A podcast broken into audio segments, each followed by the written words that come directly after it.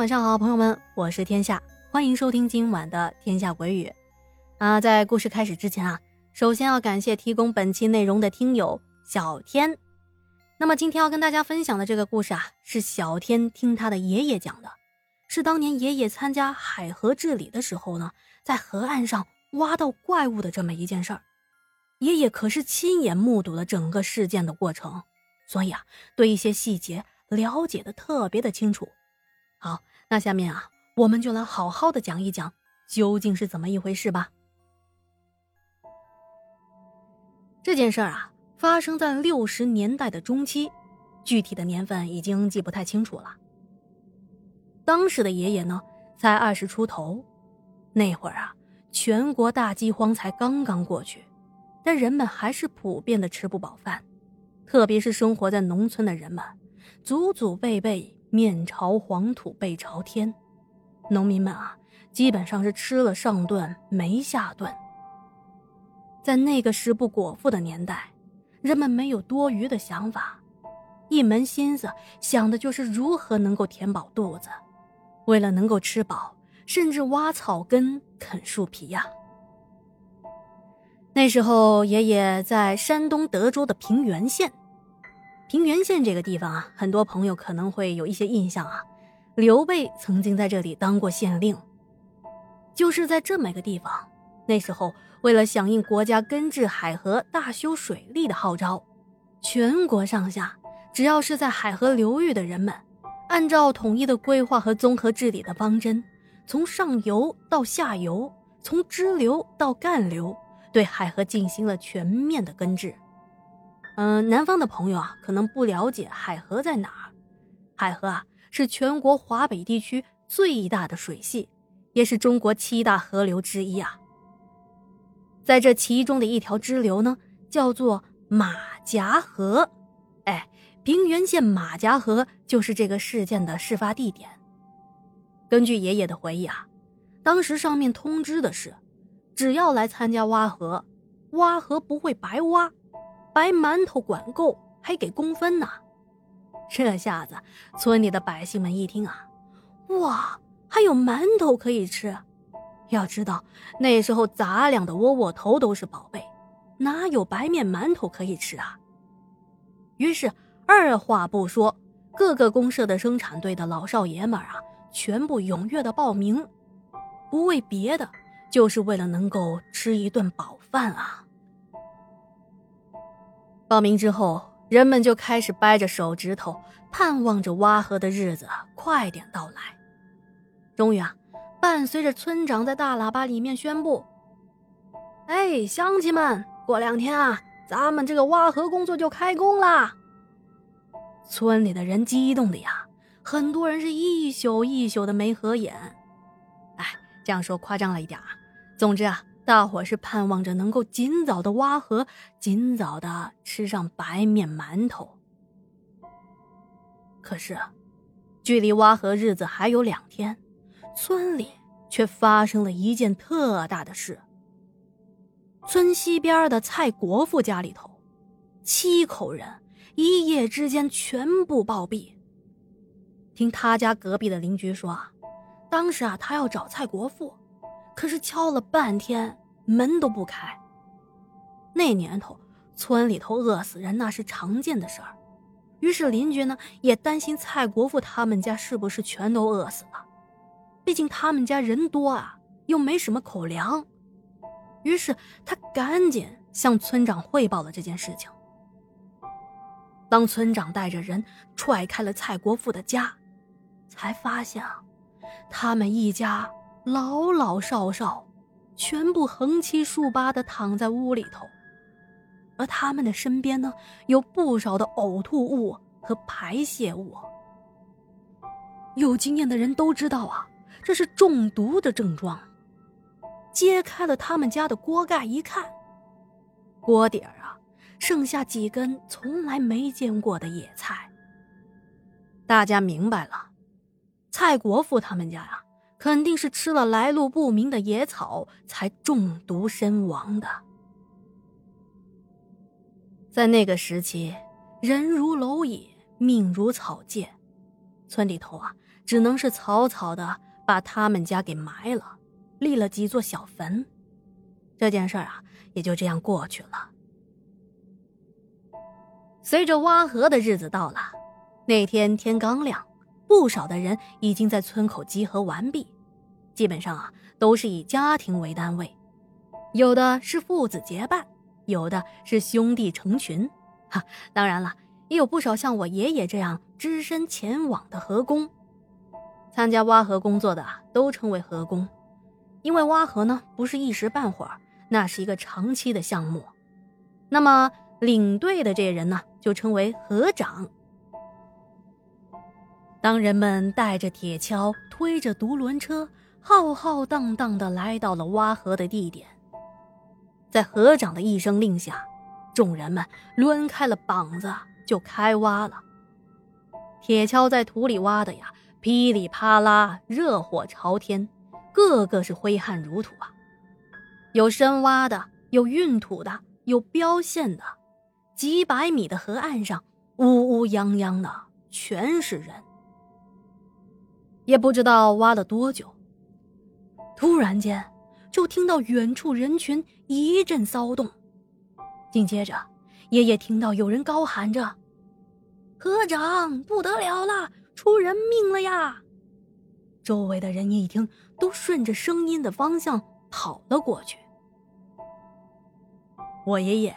一马当先，跑到人群中，扒开围观的人一看，这地上啊，躺着一个人。仔细一辨认呐，不是别人，正是住在我家前院的陈伯伯。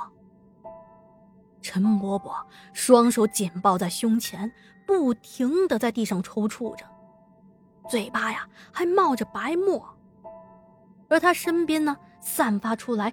阵阵的臭味儿，大家都看到啊，陈伯伯旁边的地上有一个小窟窿，那小窟窿呢，正咕嘟咕嘟的往外冒着黑色的水，而这些臭味啊，正是那黑水散发出来的，那味道奇臭无比，有点像是鱼腥味儿，还夹杂着肉类腐烂的味道。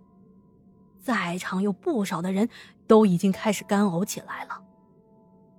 爷爷说：“啊，我那会儿啊，都快被那味道啊熏得连肠子都吐出来了。”而这时候，河长带着一拨人跑了过来，他看到这样的情形，着实也吓了一跳，立马吩咐旁边的人把陈伯伯抬到一边去，然后自己拿着铁锹对着那个小洞。就开始挖了起来。随着洞口越挖越大，那熏鼻子的味儿啊也越来越浓烈。好多人实在是受不了，转身呕吐了起来。这挖着挖着，突然间哗啦一声，洞口四周的淤泥坍塌了下去，露出了一个大洞。大伙儿啊！纷纷好奇的伸长了脖子，往洞口仔细一看，只见里面赫然躺着两只黑乎乎的玩意儿。那东西啊，通体的黑色，全身光溜溜的，还覆盖着一层黑黑的粘液。个头啊，有一米六那么长，脑袋胖乎乎的，圆溜溜的，脸上呢，长着一对鲢鱼般的眼睛。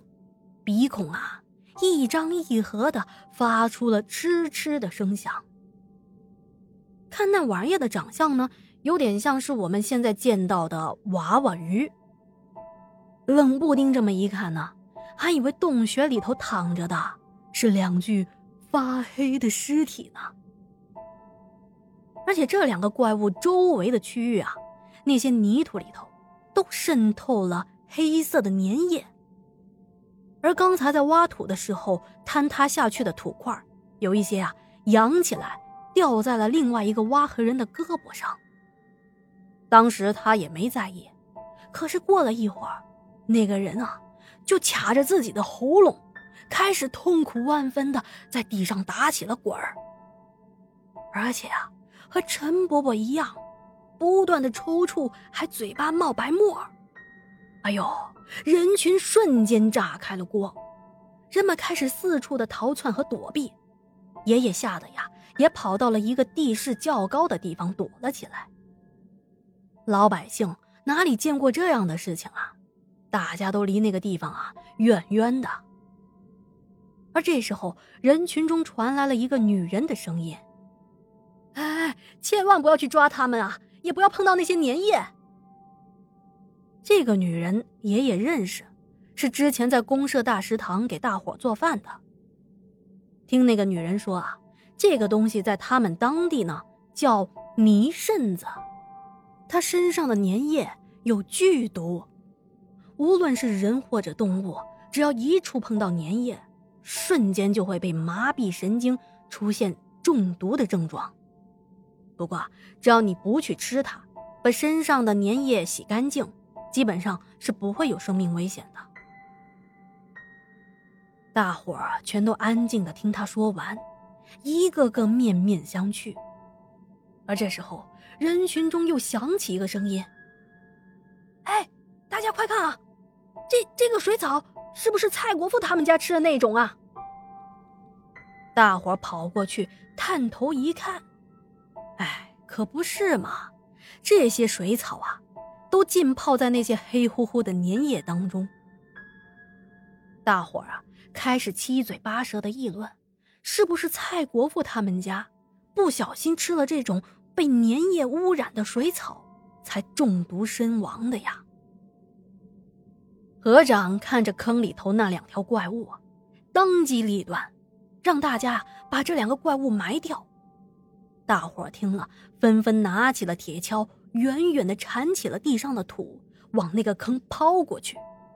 毕竟谁都不敢靠得太近啊，生怕不小心就中毒了呢。不一会儿的功夫，这个坑就被填平了，而四周的臭味也逐渐的散去。最后啊，河长让大伙儿避开这块区域，多绕了几十米，重新开挖了一段河道，使两边连接起来。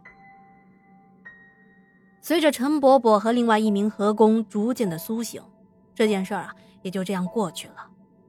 而在后面漫长的挖河过程中，再也没有遇到过这种东西了。爷爷说，当时这件事儿啊，全村人没有人不知道的。只是时间隔得久了，事情也过去了几十年，人们也渐渐的不再提起这件事情。要不是我缠着爷爷，让他跟我讲这些奇闻怪事，他老人家呀也不会想起，原来自己年轻的时候还经历过这么一件怪事呢。好啦，那今天的故事啊就说到这了。我在想啊，这个泥渗子。究竟是个什么动物呢？有没有知道答案的朋友啊？如果您也听说过类似的事件，欢迎啊私信天下，或者啊也可以在下面留言告诉我们。嗯，其实今天小天在告诉我这件事情的时候啊，他有一段自我介绍。小天的全名呢叫小天下下，哎，听起来有点像是我的小号，是不是？哎，不过不是哦，他是个男孩子，小天是他的名字，夏夏。是他女朋友的名字，哎，你看看这秀恩爱都秀到节目来了。好，那个他说啊，嗯，从小就非常喜欢这些灵异事件，而且啊也收藏了不少精彩的故事。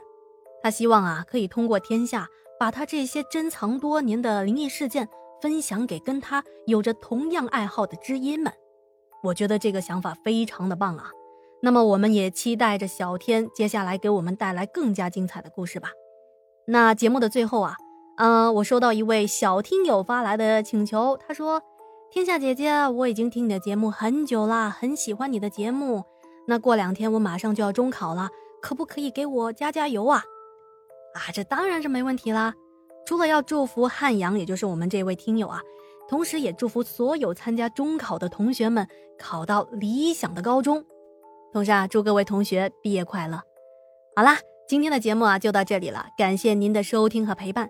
如果觉得天下故事讲的还不错，千万不要忘记帮天下点赞、转发、打 call，一键三连啊！哈哈，那我们下期节目不见不散啦！天下故事，天下说，祝您好梦，晚安。